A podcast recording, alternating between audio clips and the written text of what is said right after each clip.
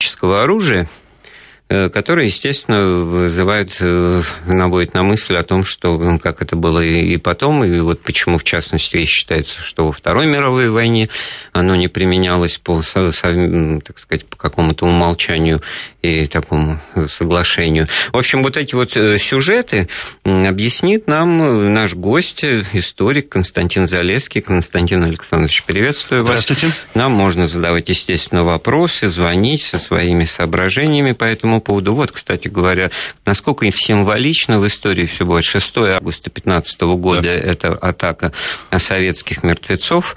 Как угу. это в истории, значит, кто интересуется, они сразу э, поняли, о чем идет дело, о чем идет речь. Угу. Об контратаке, значит, русского гарнизона крепости Осовец, которая подверглась газовой атаке со стороны э, немцев. И день в день, спустя 30 лет, атомные да, бомбардировки.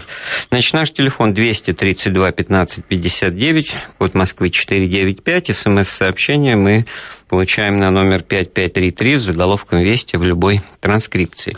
Ну, и так, значит, чтобы сразу обо всем не говорить, э, вот все-таки Первая мировая война, когда она началась э, сто лет назад, и, соответственно, столетие было год назад, мы, так сказать, обстоятельно это обсуждали. Ну, а Такова особенность исторической памяти и привлечения внимания к событиям, что, значит, ну вот она идет. Следующий всплеск интереса будет, значит, в феврале 17 да, года.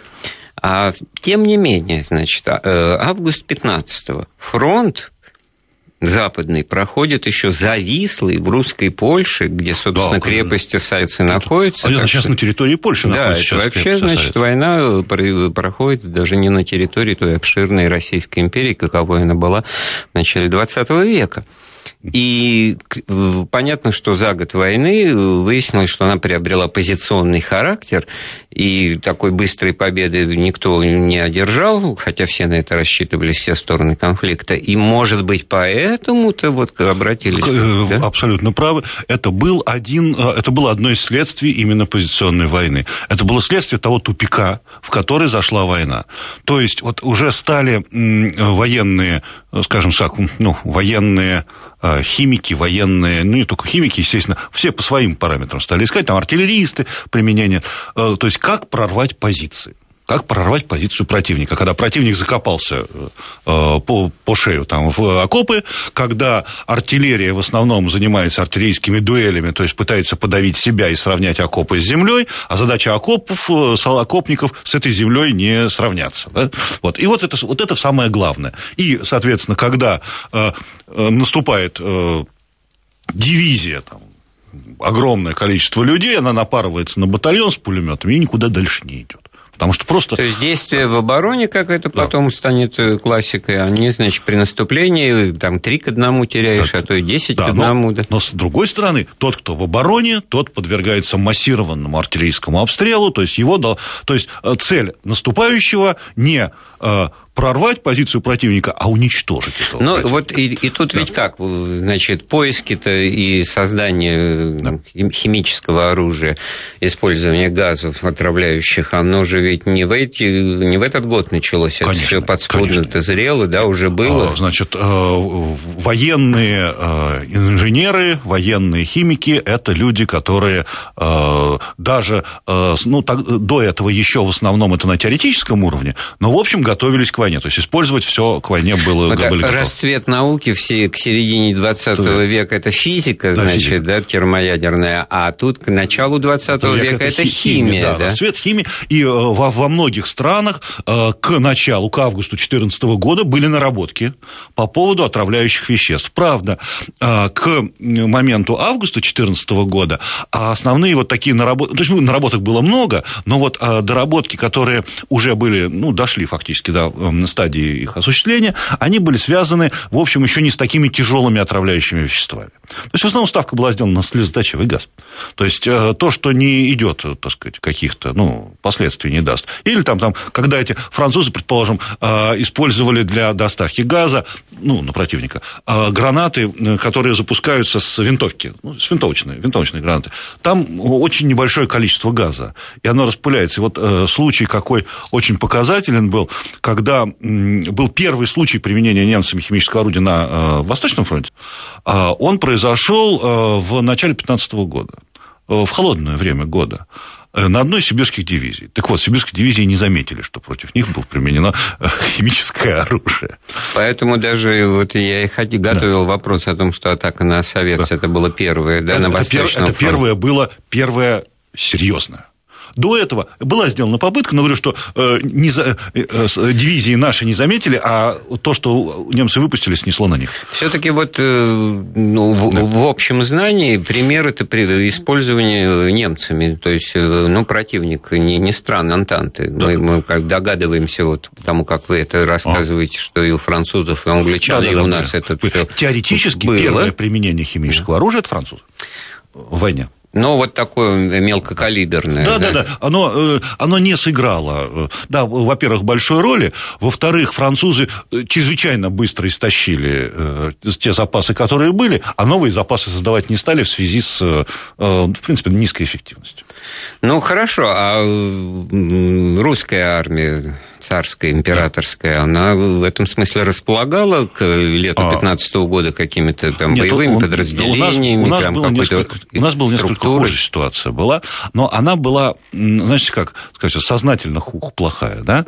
Дело все было в том, что э, у нас э, ну, в России, а как, после того, как э, появились первые сведения об использовании э, отравляющих веществ на фронте, ну, то есть мы по ним получали информацию, ну, ну, это я, не, да. в, не в том самом, как бы, не в не в вакууме существуем.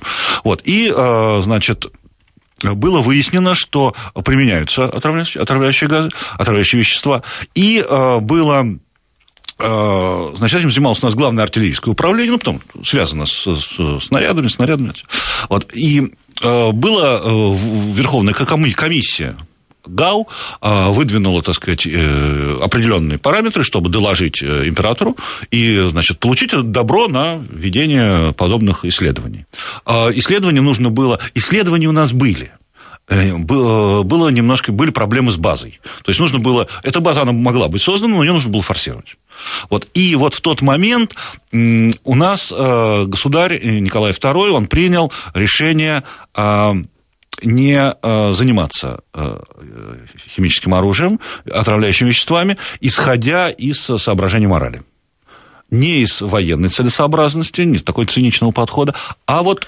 Значит, а нашелся ли или не нашелся человек, который бы ему на этом месте сказал, ну хорошо, мы моральные, да. это все неудивительно, и даже что? напрашивается, а враг-то у нас аморальный. Что, значит, сказали. Сказали, Сказали, после э, Осовца все сказали.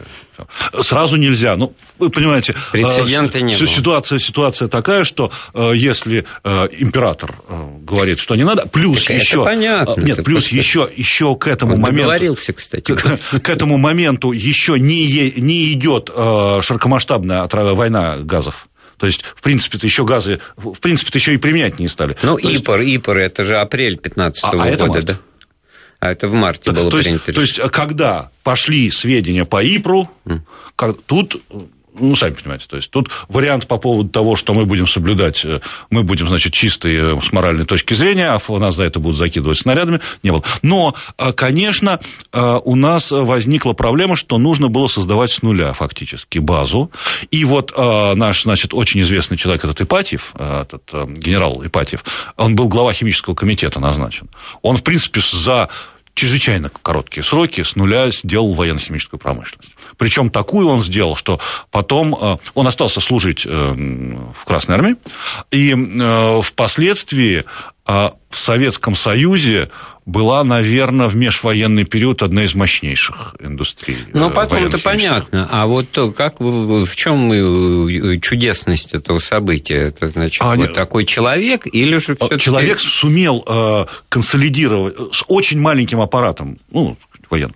Управленческим. Управ, управленческим аппаратом э, сумел наладить, создать и казенные заводы, и разместить заказы, консолидировать все усилия, и, в общем, ну, вывести э, состояние химич, химического, военно-химической отрасли на уровень ну, вполне приличный, который э, давал перспективы на будущее. И он дал действительно перспективы на будущее. Ну, там ведь что нужно было? Почему первым делом да. вот, сижу, вас слушаю, да. думаю о противогазах. Вот, когда это становится... А, это немножко другое, это не Альфа и омега да. там, военного а... обмундирования, значит, это же ведь прямое следствие того, что существует угроза применения химического ну, да, оружия, да? да? И ну, как, вот сколько я служил в армии, ну, всем было понятно, что в, в боевой выкладке, в походной, ну, что он только мешает, да, мешает. вот его в нормальной да, да, жизни неудобный. стараются, да, он так сказать, потому что понятно, что ничего тяжелый. не будет. Да. да, ну, это немножко, это как бы другое, это не химическое, это, это другое направление, это военно-техническое. Это защита, это, защита. Ой, это в рамках а, той же темы. Мы как бы тут можем э, сильно гордиться, да, наш противогаз был первым, и, честно сказать, э, лучшим он был противогазом. А, противогаз Зеленского-то он был э, очень э, удачно сделан. Дело все в том, что э, как, как это обычно бывает, вот при таком всплеске нового вида вооружений средства защиты отстают не успевают за этим. То есть развитие вот такое, как в Первую мировую войну, такие огромными быстрыми темпами вот, а химического тут оружия. получается, что не отстают, потому что противогазы... Ну, ну что, да, а ИПРИТ не... против, он не, не, не противогазный, это нарывное, mm-hmm. не нарывного действия. Это язвы, это вот э, раздражение кожи, это все. Это, это против иприта, это вот, э, если вы помните э, наши эти комбинезоны. Бахилы, баулы. Да, да, да, защиты. Это, соответственно, не вариант. Вот, поэтому, а, пока не появился противогаз, ведь э, чем оборонялись? Оборонялись э, респираторами, э, там, ну и текстиль, ну, в принципе, да. Ну, марлевые какие-то. Матерчатые, да, матерчатые, которые конечно. пропитывали различными составами. А в зависимости от того, ну, какой газ, так сказать. Вот был там, в общем, существовала там рецептура, и можно было, так сказать, пропитанными тряпками, так сказать, вот это вот надевать. Но, и, значит, это было до фазгена. Фазген, все уже, так сказать, тут с фазгеном возникли большие проблемы. И, а вот противо, наш противогаз, он смог бороться с фазгеном. Это было очень важно. Ну, тут, видите, если в рамках э, истории войны Первой мировой это все понимать, то, значит, общий-то вывод такой неутешительный для разработчиков химического оружия, такой, что не повлияло, да, применение оно как-то, так сказать, развития не принесло, и считается в первую очередь там, в кратком изложении, что это обоюдоострое оружие, и, в общем, да, страдают конечно. Но нападающая это, это страна. Как? Это ведь то же самое, что артиллерия. Тоже, понимаете, обоюдоострое оружие, которое страдает обе стороны. То есть, как бы а, отравля... вот э, такой, скажем так, всплеск э, использования отравляющих веществ, он только, э, знаете, как это он он не принес особых успехов, он, он принес некоторые успехи на первых этапах, когда это было в Нове и когда еще вот, ну, ну, это было неожиданно для людей, так сказать. Вот это же, как э, первая атака танков, э, это произвела, имела ну, колоссальный ну, эффект. Да, да. Психологический колоссальный эффект, а, а танки Априкамбре в 18 году немцы просто э, расстреляли в упор. Ну вот танк. атака советских мертвецов, да. это классический пример как раз вот такого морально-психологического да. воздействия, но уже со стороны обороняющихся, потому да, что я просто для тех, кто не в курсе, поясню, поясню, там э, речь шла о том, что наши войска, на, которые, на позиции которых был, был выпущен э, газ, да. и они находились с точки зрения немцев уже, так сказать... Не существовали. Да, на том свете, в зеленом, там, желтом едком дыму, и вдруг из этого дыма появляются люди, идущие в наступление, значит, ну, там, шатаясь, покачиваясь ну, да, и так далее, и так далее. Хлор. Но сам факт обожал. того, что они наступают в таком состоянии, он привел, ну, шок, деморализовал да, уже немцев, которые, да, которые побежали назад, да? Да, да поэтому, ну, то есть, ну, в общем, э, оставляющие вещества, они показали, что война стала ну, как бы плохо говорить, да, гуманные методы ведения войны, да, но это ну, были... Ну, это по-своему цинично, да, потому что это, это что же в средствах уничтожения да, человека это... искать какие-то правильные Но это были, понимаете, здесь ведь э, как, что вот э, сначала, когда использовался хлор, А, в общем, это как бы считалось, что, ну, для чего используют? Да, для того, чтобы прорвать оборону, да, на каком-то участке, да. А вот когда стали фазген использовать, вот это уже было поставлена цель э, физического уничтожения, потому что фазген дольше действует, то есть он не дает моментально, ну, ежесекундного эффекта, а у него идет несколько задержка с воздействием. Ну вот, э, да, действительно, в последние годы интересы вот по нарастающей к этому эпизоду Первой мировой войны ну и как это часто бывает, то уже внимание фокусируется на каких-то деталях, может быть, не, не совсем исторически достоверных, такой ну, мем, да, бывает, что, конечно. значит, люди, несмотря на то, что они там и дышать не, не могли толком, и от Харькова выплевывая легкие, вот что, извините за такую физиологическую подробность, но вот это как бы из, из статьи в статью кочуют ну, теперь, да, хотя все. Э, это, значит, просто художественный образ, как конечно, мне кажется. Конечно потому что действительно в таком состоянии человек не может совершать осознанные поступки. Но в данном случае вот э, получается, что ну, продолжение это на фронте не имело. Значит, оно да, эффекта не имело. Эффекта да. не имело. Да-да-да. Но а у нас, если в августе 2015 года так мысленно задержаться, значит, ситуация, это, с одной стороны, как мы в начале разговора сказали, что ну, дела нормально идут. Смотрите, где фронт через год после войны. Первый мировой, в Первой мировой, и где он был во второй, во второй да? Вот. А с другой стороны, все-таки это звоночки неприятные, потому что впереди это германское наступление, впереди, значит, подвижка серьезная фронта, и в августе 2015 в конце император сам да. принимает решение возглавить армию, принимает на себя должность э, да, верховного главнокомандующего. И, ну, применительно к биографии, к, к истории жизни, к личности Николая II эта тема всегда возникает. Да, в данном ну, случае мы как бы через э, другую ну, да, аспект да, в нее выходим. А вот насколько это действительно было тогда необходимо? Что не так делал Николай Николаевич, О, великий знаете, князь дядя а, Совет, а, который надо, был верховным? Да, да, конечно. Вы знаете, тут э, была ситуация в том, что уже по своему Э, когда начиналась в августе 2014 года начиналась э, война, в принципе, верховный главнокомандующий играл большую роль, но не э, всеобъемлющую. То есть, как бы очень много значили штабы фронтов, которые отвечали за ведение а, военных действий на, скажем, фактически больш... до определенном театре Удивительная вещь, какая-то децентрализация. Это специально да? было вот, сделано. Да, специально? да, специально было сделано. Принятие было, было принято специальное а, по так, положение об управлении действующей армией, еще, до, еще накануне войны, которое как раз это и подразумевало, потому что очень большой фронт, очень неподъемная махина, и каждая, э, каждый фронт имеет свои очень специальные... Ну, тут немцы, тут австрийцы. Поэтому, значит, вот было... А почему у нас сначала-то было два фронта, потом три стало? Один был большой, э, э, юго-западный. Почему он такой большой был? Он был против Австрии. А северо-западный он был поменьше, две армии, потому что против Германии. То есть, это были, в принципе, каждый фронт был театром военных действий. Ну, и Кавказский, ну, тут понятно.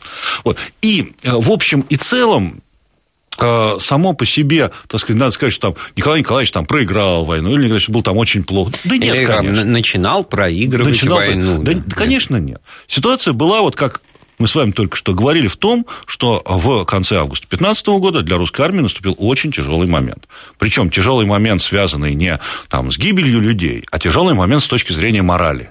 То есть ни одна армия не будет радостно отступать. Да, испытание на прочность да. общества, нации, государства, армии, как угодно да, говорите, стороны конфликта, да. когда все затягивается, когда э, пафос, энтузиазм неизбежно проходит, когда э, ну, первые эшелоны вот этих э, харизматических да, э, людей гибнут да. и Значит, отдают свои жизни, и к... качественно меняется при этом. Да, и война превращается в, рутину, и, в общем, ничего такого там и, э, не становится. И, да? И, и как опыт да. показывает, что выживает более значит, прочное с запасом каких-то... И поэтому в этот момент, когда император император, помазанник Божий, да, так сказать, вот, то есть, вот, именно как... То есть, он хотел вдохнуть какую-то новую жизнь. Вот он хотел, это и сделал. Вот. Это было, это, это было, это был, то есть, э, как бы, что э, император должен нести ответственность за армию. Почему? Потому что он ее верховный вождь.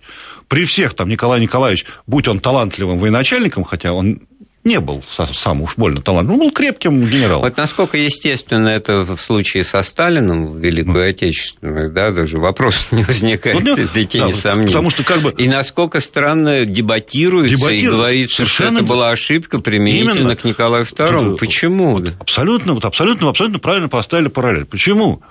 Э, верховный глава государства должен нести ответственность за фронт и войну, независимо от того, является он военным профессионалом или нет.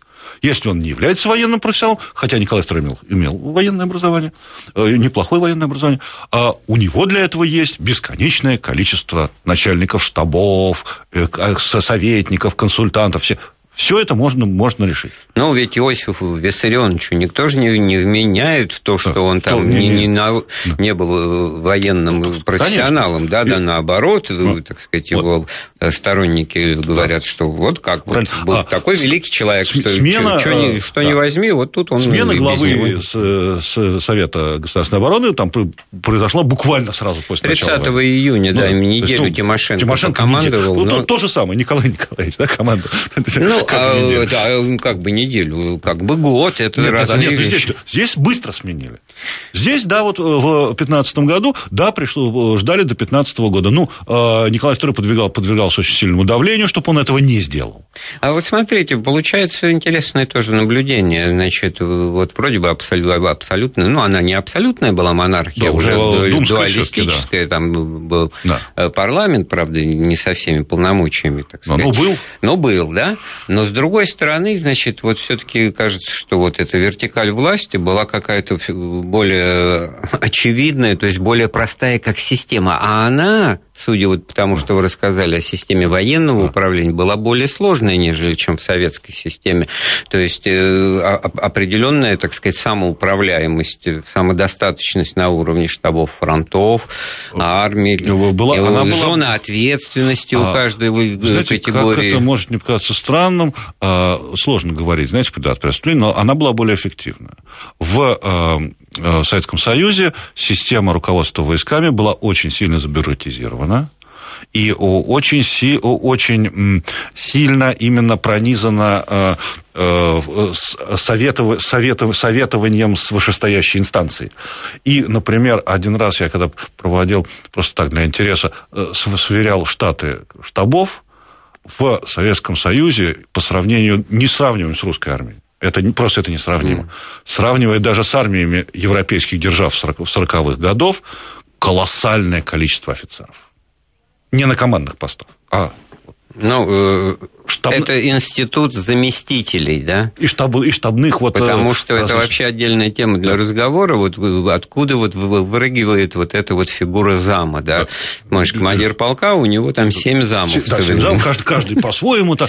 Читаешь, изучаешь историю войн предшествующих, первый мэр, вот командир, начальник штаба, Все. командиры боевых подразделений. А где вот эти вот замы? Бесконечное количество замов, да. Вот видите, вот, то есть там было... Ну, у каждой армии, естественно, есть своя специфика, которая связана с определенными политическими, политической ситуацией. А, как бы, опять-таки, в советской армии институт э, политработников значительный. Вот.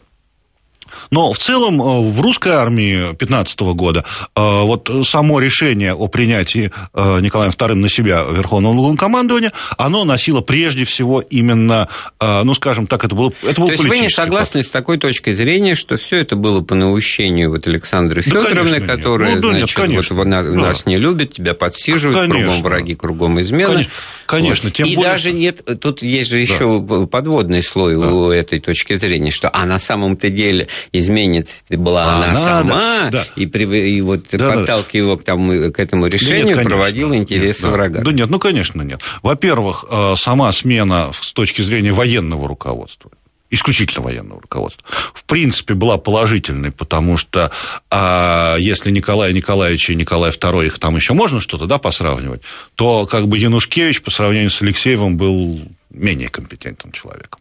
А, и все руководилось в руках Данилова, генерал-квартирмейстера. То есть там вообще такая передача была.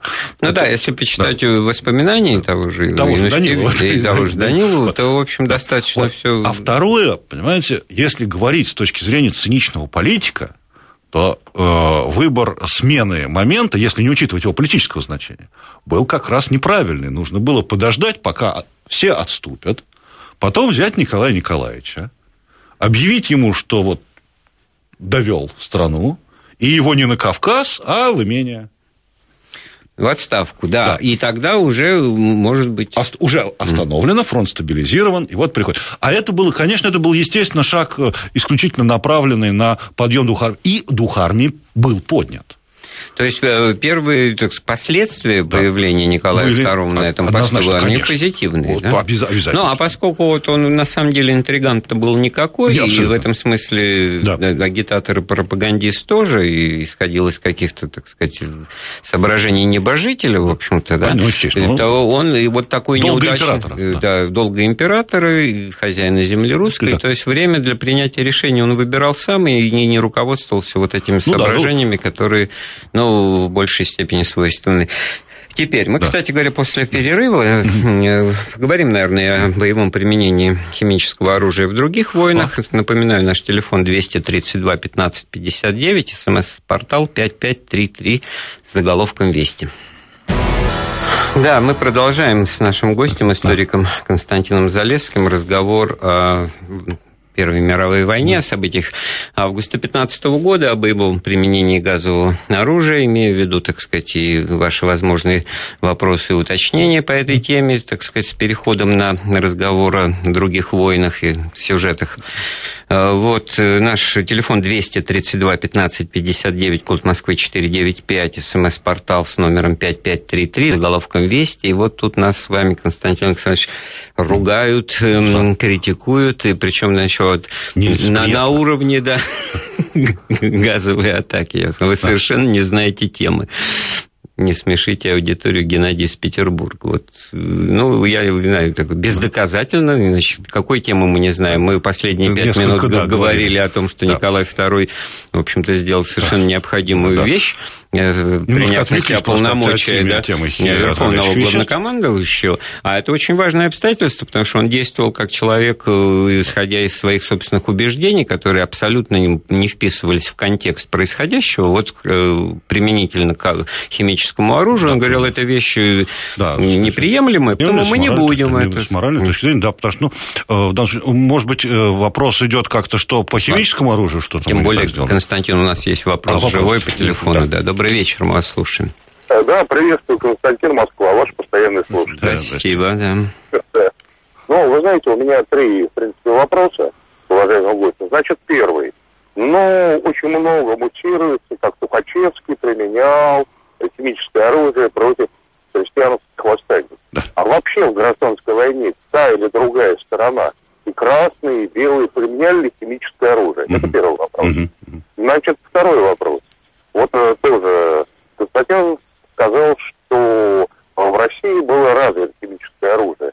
Ну, тогда хотелось бы осветить вопрос сотрудничества РКК и Рейхсфера, я подчеркиваю именно Рейхсфера, ага. Томка, полигон знаменитый, ну, потому что оно прекратилось при приходе Гитлера к власти. Да-да-да. То есть Томка, это химический полигон был, и когда Гитлер пришел к власти, конечно, все это закрыли, но там были разработки.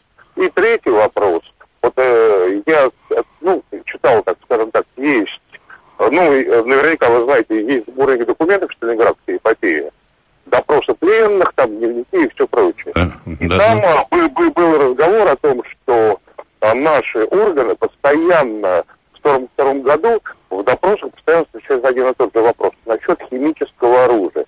То есть Гитлер хотел применить химическое а... оружие под Сталинградом, потому что я слышал, что вроде бы хотел, Потом Сталин якобы об этом сказал Черчиллю, и Черчилль в своей речи сказал, что если это будет так, то английская авиация применит его против мирных германских городов.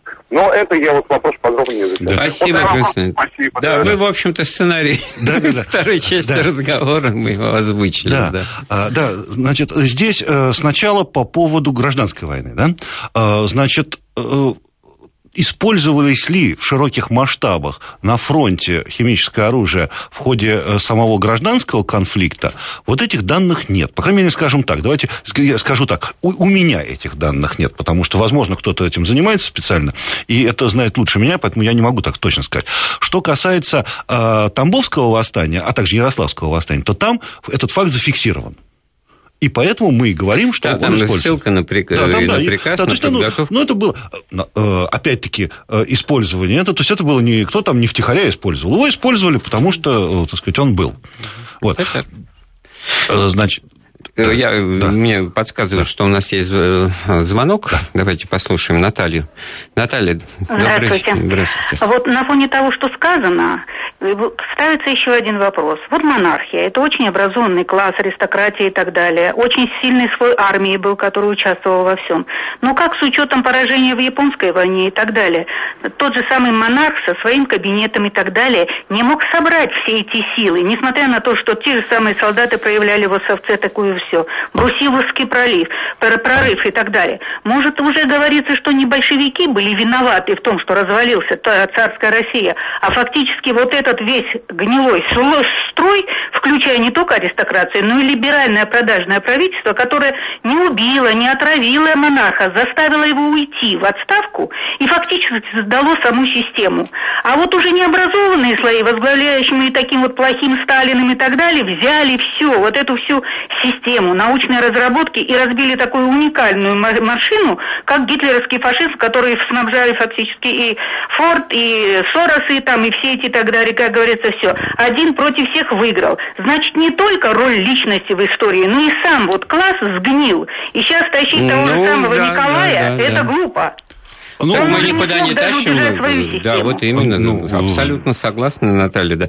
Тут э, новый момент э, в вопросе в чем прозвучал-то, что, значит... Э, вот... что монархия была очень плохая, а коммунистическое общество было очень хорошее. Я не буду вам приводить количество людей, уничтоженных тем или иным обществом, потому что это в этом как-то все зависит. И консолидация общества против... Нет, э, зерно да, размышления Натальи это в том, что, что на самом деле это уже была иллюзия силы, силы после да. поражения ну, в ну, русско-японской ну, войны, наверное, да? Ну, учитывая, там есть определенные проблемы с той же самой русско-японской войной. Как вы знаете, японское общество было категорически недовольно Портсмутским миром. Там чуть революция началась, потому что было сказано, что подписание такого мира во время войны с Японией является капитуляцией Японии. Это не, не слова не наших публицистов, а это заявление японского населения во время подписания Портсмутского мира. Ну, ожидания у них были от победы-то больше. Они собирались там вообще-то ну, все. Же... Вот, э, тут как бы это все, естественно, вопрос дискуссионный. И на самом деле э, надо помнить, что в истории в общем и целом нельзя подходить с точки зрения черной краски, ну, да, черно-белую, все в области серого. Вот да. это да, вот генералиссимус в белом мундире, да, вот он там на коне, вот он один всех разбыл. Да, вот это тут тоже переплес да, в одиночку. Да, в одиночку. Ну а что же, нам Америка, ну, да. ну хоть как мы ее бы не любили, да, но да, что-то, что благородство это да, должно а быть, самоуважение, а, помогали, а воевали. В мировой войне против да, немцев. А в Первой мировой войне, вот, значит, мы, мы были такие э, сильные, а против нас воевали там, ну, не знаю, кто там, необразованные турки. Да нет, конечно, против нас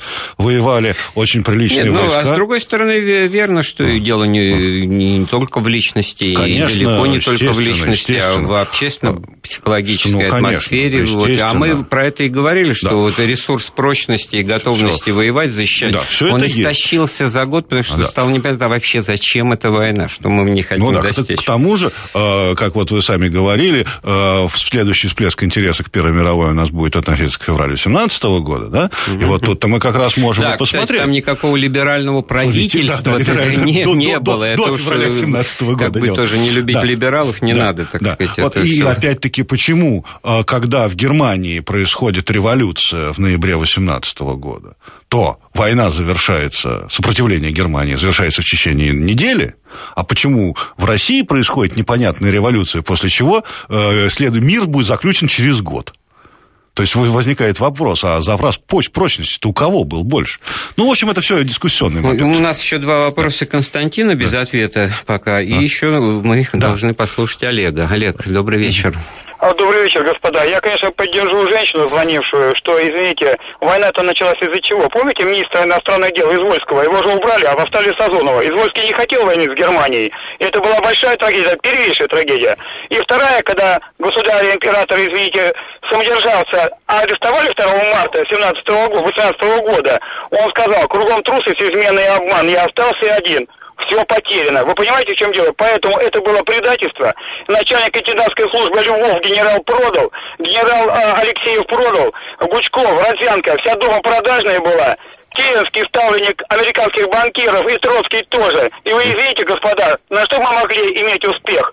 Это было все, это крах был. И потом, конечно, уже Сталин начал потихонечку управлять. А потом Он влез в эту систему, не знаю его какая роль была в мировой, конечно, элите этой еврейской, видите, ой, ну не еврейской, я имею в виду, Вот как все заполыхало, да, и оборвалось, мы не, не отключали Это не Олега, мы, мы, да, не- завороженно его слушали, потому что про- после Керенского сразу Сталин, ну, это, Ну, в но общем, вопроса я не услышал. запрыгало. Да, вопроса здесь не было, здесь была констатация фактов. определенных... Ну, как бы спо- спорить я с этим не буду, потому что... это Вот интересные Это- это- вопросы такие познавательного плана задает, задавал нам Константин, потому что вот много говорилось в свое время о сотрудничестве Сотрудничество. между Веймарской Германией и Советским Союзом в 20-е именно годы, то есть до Да. прихода к власти фашистов в Германии. Вот что касается там полигонов и танковых, и э, авиационных, и вот химических, да? Да, значит, здесь был какой момент. А, Зачем это все нужно было делать?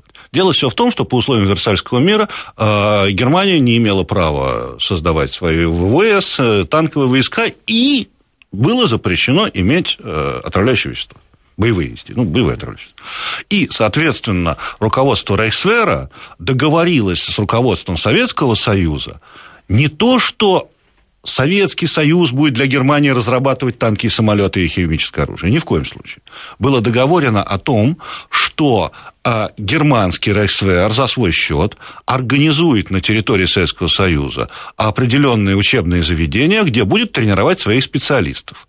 Но за это Советский Союз как бы предоставляет свою территорию. Материально-техническую базу Да, да, предоставляет. За это Советским Союзом будут делиться, причем так делиться очень плотно, теми достижениями, которые будут на данных учебных площадках достигнуты. То есть там тактика танковых войск, танковой авиации, э, какие-то отравляющие вещества, то есть технологии отравляющих веществ. Вот. А просто об отравляющих веществах известно значительно Но меньше. это все да. то, что потом в двух словах можно сказать, вот Сталин молодец. Он Ну, это все в общем и целом, при нем да. он создал. Молодец, а не молодец, деле э, в общем, сложнее это- ситуация, Да, потому что сложнее, это было да. в интересах подъема значит, в- того, что потом Германии, мы да. же будем называть реваншизмом. Германии, так сказать, и А, настроений. Да, потому что трени- отренированные, натренированные, понимаете, а, как бы а, суть-то бывает в том, что а, да, все это продолжает существовать, но про- очень быстро развивается техника. И если люди не тренируются на новых, новых, новых, ну, на новых целях, то они теряют квалификацию. И это к тому, что действительно дело находится в развитии, как и наш разговор, который уже выплыл на такие горячие болевые точки истории. Ну, сделаем паузу, остынем, послушаем новости. Напоминаю, мы с историком Константином Залесским сегодня обсуждаем э, Первую мировую войну, историю применения химического оружия, газовые атаки, 15 год, со всеми, так сказать, вытекающими, образно говоря, отсюда последствиями и во взаимоотношениях, так сказать, э, с историей наших слушателей, которые нам звонят по телефону 232 15 59, код Москвы 495. У нас есть звонок Гурам. Гурам, добрый вечер. Здрасте. Здрасте. А, Значит, э, у меня такой вопрос. Э, Мне 55 лет, э, этот вопрос задавал своему учителю истории. Очень э, такой образованный человек был, участник Великой э, Отечественной войны, вот, царство ему небесное. Вот, и задал я ему-то, я тоже в истории любил, э, историю любил. Ну, не томите, задайте и нам этот вопрос. Да. Я спросил у него, ну, правда, вопрос был про Вторую мировую войну, вот, э, ну, в принципе, обе мировые вой- войны, да, а можно ли было предотвратить вообще этот, э, эту войну? Да, вот потом по прошествии времени, да, я понял, что, э, значит, я задал какой-то глупый вопрос. И Да нет, ну почему? А Это, А, очень умный, он, э, философский, и философский, сейчас и, совершенно по-новому э, звучащий вопрос. да, и, и очень большое много, спасибо вам, да. Гурам, за него. Я за это ухвачусь и буду теперь именно так вот и строить разговор про Да, эти... да. Что, на самом деле, понимаете, э, тут все настолько сложно и настолько интересно, что, на мой взгляд, сколько людей, столько мнений. То есть одни говорят, что нельзя было предотвратить, другие говорят, можно было предотвратить. Причем все обосновывают свою позицию. Как бы вот моя точка зрения, что а, Первую мировую войну нельзя было предотвратить. Вот первую, которая неизвестно из-за чего началась, да. Э, нельзя было, да. а вторую, которая понятно какие Можно, можно, можно было, да. Парадокс. Парадокс, да. Давайте мы э, пообещаем друг другу, чтобы отдельно об этом поговорить. А вот такой вопрос именно правильно Гурам говорит про Вторую мировую. Вот там накопленные уже арсеналы, созданные, отработанные, в том числе и вот в результате таких довольно странных, на первый взгляд, контактов между э, Красной армией и Риксвером в 20-е годы. И в результате во Второй мировой войне да, нет, фактически ну, можно сказать, применения фактически нет. вообще его не было, да, применения. Ну, аджимушкайские каменоломни, ну, Крым, это якобы, локально. якобы еще существовал там один или два случая в 1941 году обстрела, э, э, применения химического, ну, не в широком масштабе. Да. И почему, значит... Да. Э, вот, значит, здесь мы как раз встаем в какой-то степени перед довольно, ну, скажем так, очень сложным вопросом. Дело в том, что действительно были накоплены запасы очень хорошие, крупные отравляющих веществ, причем у всех и у Советского Союза. И не надо говорить, что только Советский Союз накопил. Ничего подобного. Англия и Франция накопили не меньше. А Германия накопила, мало того, что накопила, еще и сделала в очередной раз качественный ремок, э, при, разработав ряд новых э, газов. Там вот этот табун, зарин, заман, причем газы, скажем так, плохие. Ну, в каком смысле плохие? Ну, ну то есть это значительно более ну, эффективные в том смысле, что приводит к значительным смертям. Вот. И при этом мы имеем, что газы не применялись широко. Значит, э, считается, ну, вот Константин что... Да, да, да, да, он, он, в принципе, да, он сказал, вот э, то, что он сказал, то как бы это, и, как бы это считается вот официальной точкой зрения, что, в принципе, э, во Второй мировой войне страны-участницы хранили, ну, скажем так, джентльменское соглашение. Да, то есть я не применяю химическое оружие, его не применяют И главным меня. образом из опасения того, что прилетит да. обратка. А да. прилетит обратка, да. да. Вот, но здесь надо еще учитывать одну вещь, что в межвоенный период Э, очень хорошо занимались не только созданием газов, но и противохимической обороной а, создавались части, всю войну существовали части противохимической обороны, которые якобы, ну, с нашей точки зрения современной, да, уже не нужны, да, были бы, потому что не применять. Но они были. Они были в постоянной боевой готовности. А, э, мы все помним э, по кадрам из фильмов увидим советского солдата, который идет в бой, у него висит э, э, ну, сумка с противогазом. Да. Да. Немцы видим, у него вот этот вот э, длинный тубус, значит, это тоже с противогазом. Любой солдат всегда его носит. То есть все солдаты были готовы. То есть, по большому счету, э, при химическом оружии уровень защиты населения армии был выше, чем э, в Первой мировой. Соответственно, когда мы говорим о Первой мировой, и мы с вами сегодня об этом уже говорили, что, в общем, эффективность-то ну, невысока. невысока. А тут вариант, что эффективность э, еще меньше будет, если говорить о войсках. И вот здесь как раз возникает вопрос. Как бы мы хорошо знаем англичан. Кто получит об- обратку? Обратку получит не вермахт. Обратку получат города. То есть население Германии тупо будет залито отравляющими веществами. То есть боязнь не применение фактически оружия против... Э, останавливало бесноватого фюрера. Да. А что его в таком случае вот, останавливало в апреле 45-го, вот когда ему было уже все вопрос, понятно? Этот вопрос меня все время, знаете, вот мучает, потому что, как бы вот читая там приказы Адольфа Гитлера о выжженной земле, то есть превратить Германию там, в выжженную землю, вот я, например, не могу понять, вот что вот ему не хватило сделать еще один. Ну, он же тогда и сказал, немецкий народ, да пускай гибнет, он недостоин существования. На этот вопрос я вам ответа дать не могу, потому что я сам, честно говоря, не могу на него его найти. Потому что, честно говоря, мне кажется, что во всей логике э, поведения Адольфа Гитлера он должен был в последний момент э, принять, ну, то есть, э, э, принять нажимать решение. на все кнопки, да, да, да, принять под, под рукой. Да. Этого сделано не было. Не было. Не было. И, в общем-то, даже никаких да. намеков на то, что эта тема дебатировалась. Там Нет, вот, никаких нету.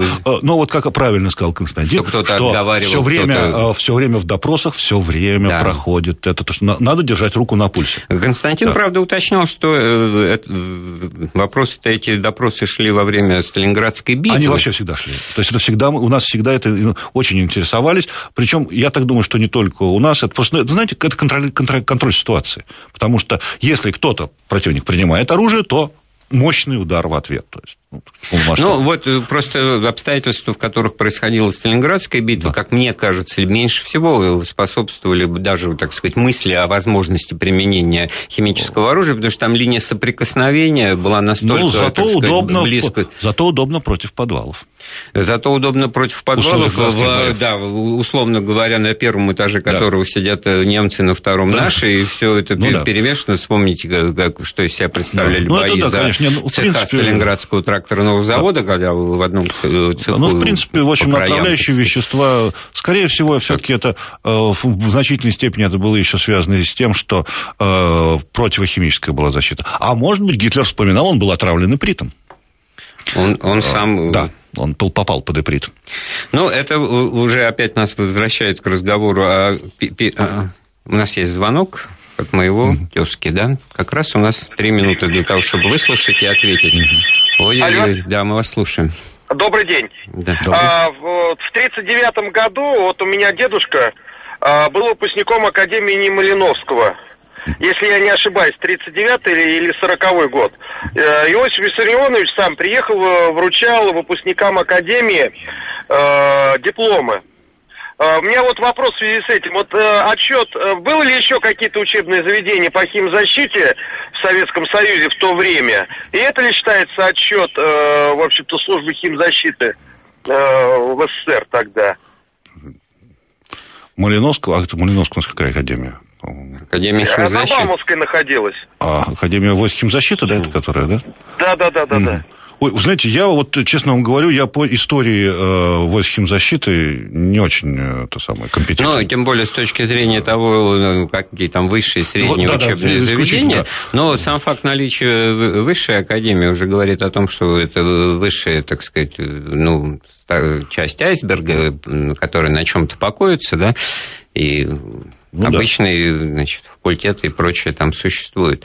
Но самое интересное, да, то, что Константин Александрович да. нам ну, уже да. и рассказал, что в период Великой Отечественной да. войны струк... в, да, да. в боевой структуре, значит, да, были везде были, были части химзащиты, части да. химзащиты, которые фактически как бы де... в деле я не просто, участвовали. Просто, да, вот по, это даже поразительно. Я, я не буду спорить, а, но они по-моему, были, да. Малиновского это Академия бронетанковых войск. Ну, я не помню. ей Ну, здесь я тоже не... Малиновский как бы... Да. Э, Малиновский и химия, да, это По-моему, по, по-моему бронетанковых войск Академия имени Рома... Но то, что Академия химзащиты... Нет, конечно, была, это... да, это точно, да, тут никаких как проблем нет. Да. Ну что, последнюю минуту разговора, значит, целый список у меня вот этих войн, которые были и до, и после Первой мировой, в которых так или иначе применялось э, химическое оружие. Все мы не осветить, наверное, не можем и не должны, тем более, что современность ближе к сегодняшнему дню, там, в общем все понятнее, так сказать и в ходе Иракской войны, когда э, повстанцы применяли и до этого Ирака, иранской войны, это тоже, да. так ну, сказать... Ну, кстати, обратите внимание, все такие больше даже хоть и когда и меж, меж стран, все равно такой характер гражданского конфликта вот, очень сильный. Вот, и, и там, где не заведомо неравнозначны позиции да. сторон, ну, да, когда, с одной когда, стороны, да. Э, правительственные войска, а с другой э, стороны, центральные, да. централизованное государство, центральные власти, диктатор, да. а с другой стороны, какой-то массив, значит, да, вот, да, да, да. оппозиции, именно категории значит, гражданской угу. войны. Это вот и для Ирака характерно, когда в курдском конфликте, и для Вьетнама, и для Сирии, и для других войн, которые здесь упомянуты. Ну что ж, интересный, на мой взгляд, получился разговор, который подарил нам еще и, так сказать, тему для дальнейшего обсуждения, если вспомнить вопрос да, Гурама да. о том, что можно ли было предотвратить вообще Вторую мировую войну. И первую. И, и, первую, да, мы об этом подумаем обязательно.